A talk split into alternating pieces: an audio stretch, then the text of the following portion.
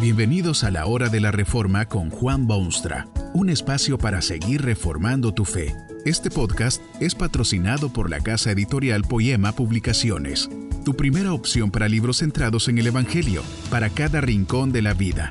Para ver los nuevos libros de este mes, visita nuestra página www.poema.co. Ahora escuchemos a Juan Boonstra con el programa de hoy.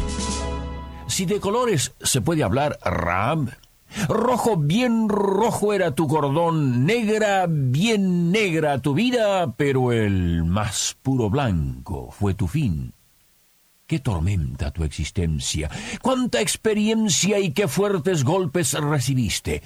En cierto sentido me da un poco de vergüenza estar así hablando contigo. No es lo que la gente generalmente aprueba en sus semejantes, porque bueno, Tú eres bien conocida en el mundo y todos saben que tu profesión no es la más digna entre los mortales. Dios en su libro la designa como la profesión de ramera. Y un diccionario nuestro me define esa palabra poco común con estas tres palabras. Pecadora, pública, profesional. ¿Qué te parece la definición de tu fuente de vida? Pecadora, pública, profesional. Ese cordón de grana bien representa tu vida porque en la literatura lo tuyo casi siempre se pinta con esos colores. Escarlata. Una letra escarlata, por ejemplo. Carmesí, granate, fuerte color, vivísimo, que despierta y quema y llama la atención.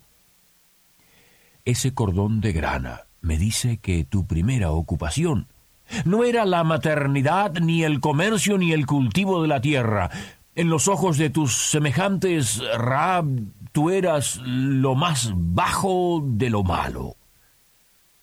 Muchas veces se acepta y se perdona y se simpatiza con muchos pecados humanos y pecadillos de la vida, pero lo que tú hacías es condenado casi universalmente por todos y en todas partes. ¿Cómo es posible que una mujer con tantísimo don como tiene, se ve obligada o se siente tentada a ofrecer su cuerpo por unos cobres. No creo que mucha gente pueda o quiera comprender esa tragedia tan común y diseminada por nuestro mundo. Lo cierto es que tú eras de esas mujeres que se ponen en los más bajos niveles entre las clases humanas. Se visten de atractivos colores, pero sus almas están sumidas en negras tinieblas. Se cubren de joyas de oro y perlas y otras cosas brillantes, pero su nombre no se eleva por ello. Se cubren de perfumes delicados, pero nadie se desmaya de amor. Dicen que es la más antigua profesión de todas, pero no estoy del todo seguro de esta carga o acusación porque depende mucho de cómo se defina una profesión. Suficiente que el más serio diccionario describe tu clase como pecadora pública profesional.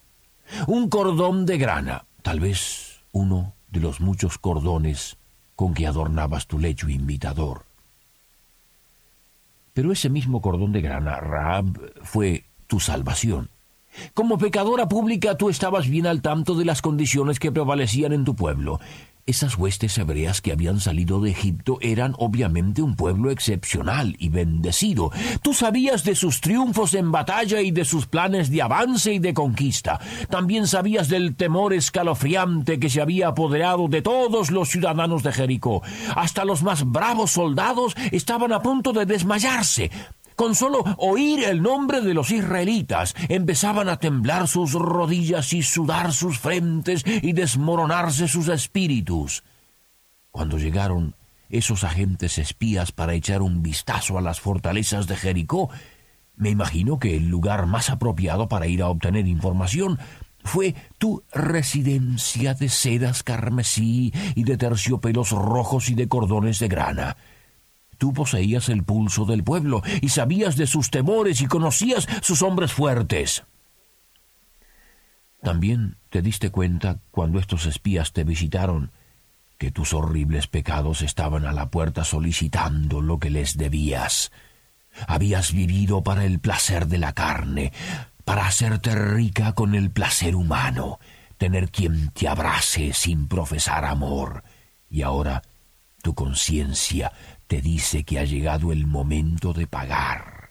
Porque bueno, Rab, La conciencia de cada uno dice y repite y vuelve a repetir que Dios no puede ser burlado. Todo lo que el hombre sembrare, eso también segará.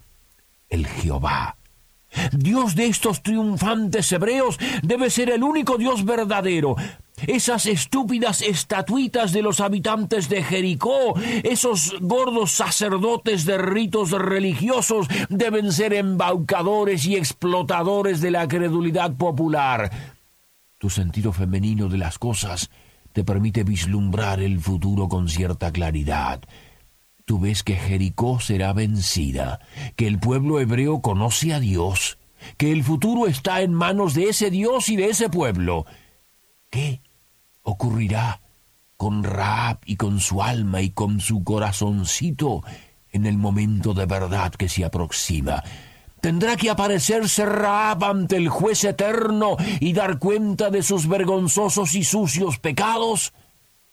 En el silencio solemne de tu cámara perfumada tomaste tu decisión entregarías tu vida y tu futuro y tu todo en manos del Dios de estos hebreos visitantes. El Dios de ellos será tu Dios y sus esperanzas serán las tuyas.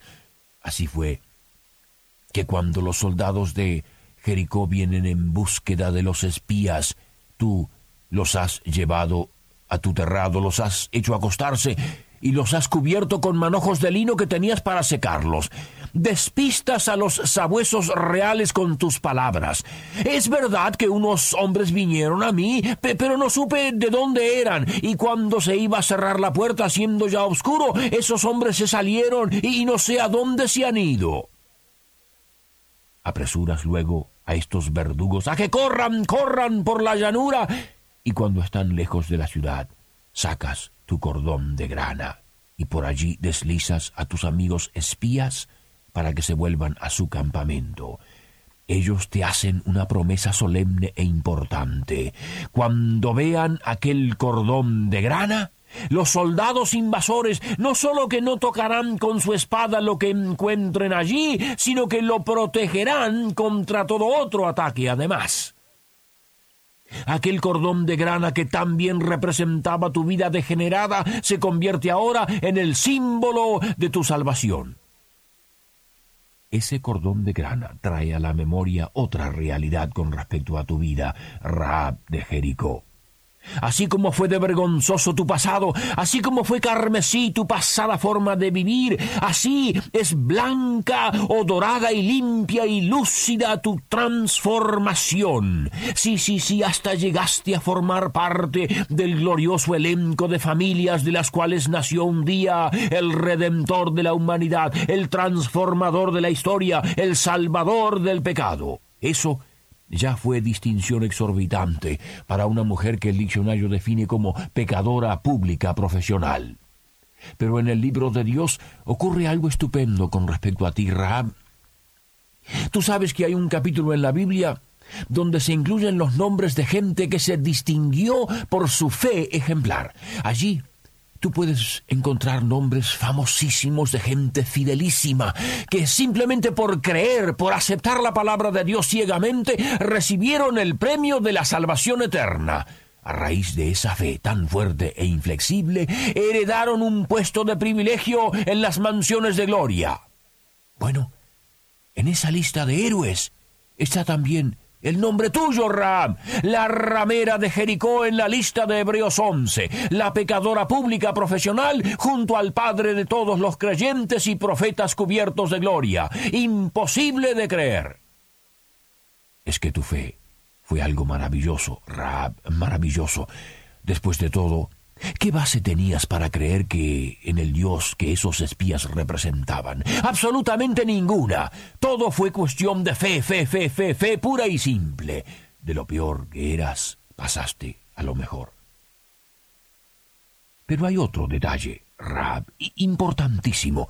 Hay un escritor en la Biblia que parece como que se pone casi violento cuando le hablan de que uno se salva por la fe y nada más que la fe. Santiago sabía que eso no es todo, que la fe a veces se usa como excusa para no hacer lo que Dios quiere.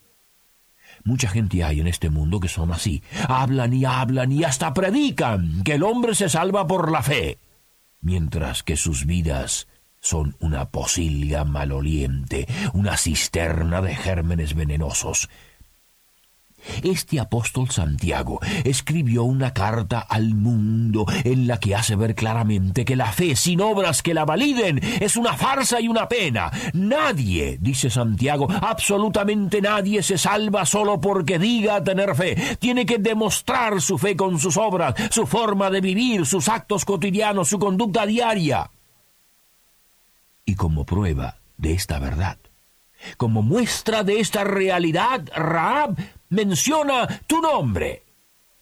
El cordón de grana con su vivísimo rojo de pasión pecaminosa se ha convertido en el blanco purísimo de quienes han arribado a las fronteras del cielo. La letra escarlata esculpida sobre tu pecho ha sido borrada y en su lugar se ve la señal del Cordero de Dios que quita el pecado del mundo. ¡Qué transformación ha tomado lugar!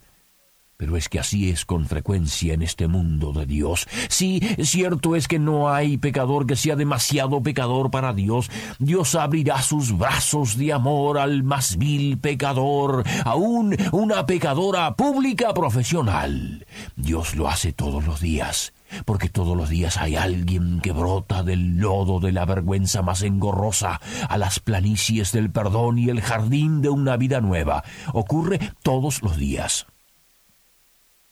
Pero hay algo más en esto que estoy seguro tú puedes corroborar, Rab de Jericó. Generalmente son esos pecadores monumentales los que demuestran ser luego santos de los mejores. Pienso en un David que fue homicida, y en un Saulo que fue perseguidor de la iglesia, y en un Pedro que negó a su maestro, y una Magdalena que había tenido espíritus inmundos, y una Rab que vivía entre cerdos. Tal vez es precisamente porque tu vida había sido tan sucia que pasó a ser tan limpia.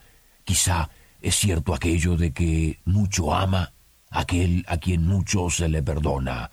Lo peor de lo peor, por la maravillosa gracia de Dios, llegó a ser lo mejor de lo mejor. Ocurre a diario. Puede sucederle a cualquiera. Porque te sucedió a ti, la mujer del cordón de grana. Que este mensaje nos ayude en el proceso de reforma continua según la palabra de Dios. Si quieres profundizar en la exposición bíblica, puedes buscar más recursos en www.poema.co. Allí encontrarás libros que te ayuden a entender la palabra de Dios y aplicarla a tu vida. Poema, el Evangelio para cada rincón de la vida. Nos vemos en el próximo episodio de La Hora de la Reforma con Juan Bonstra.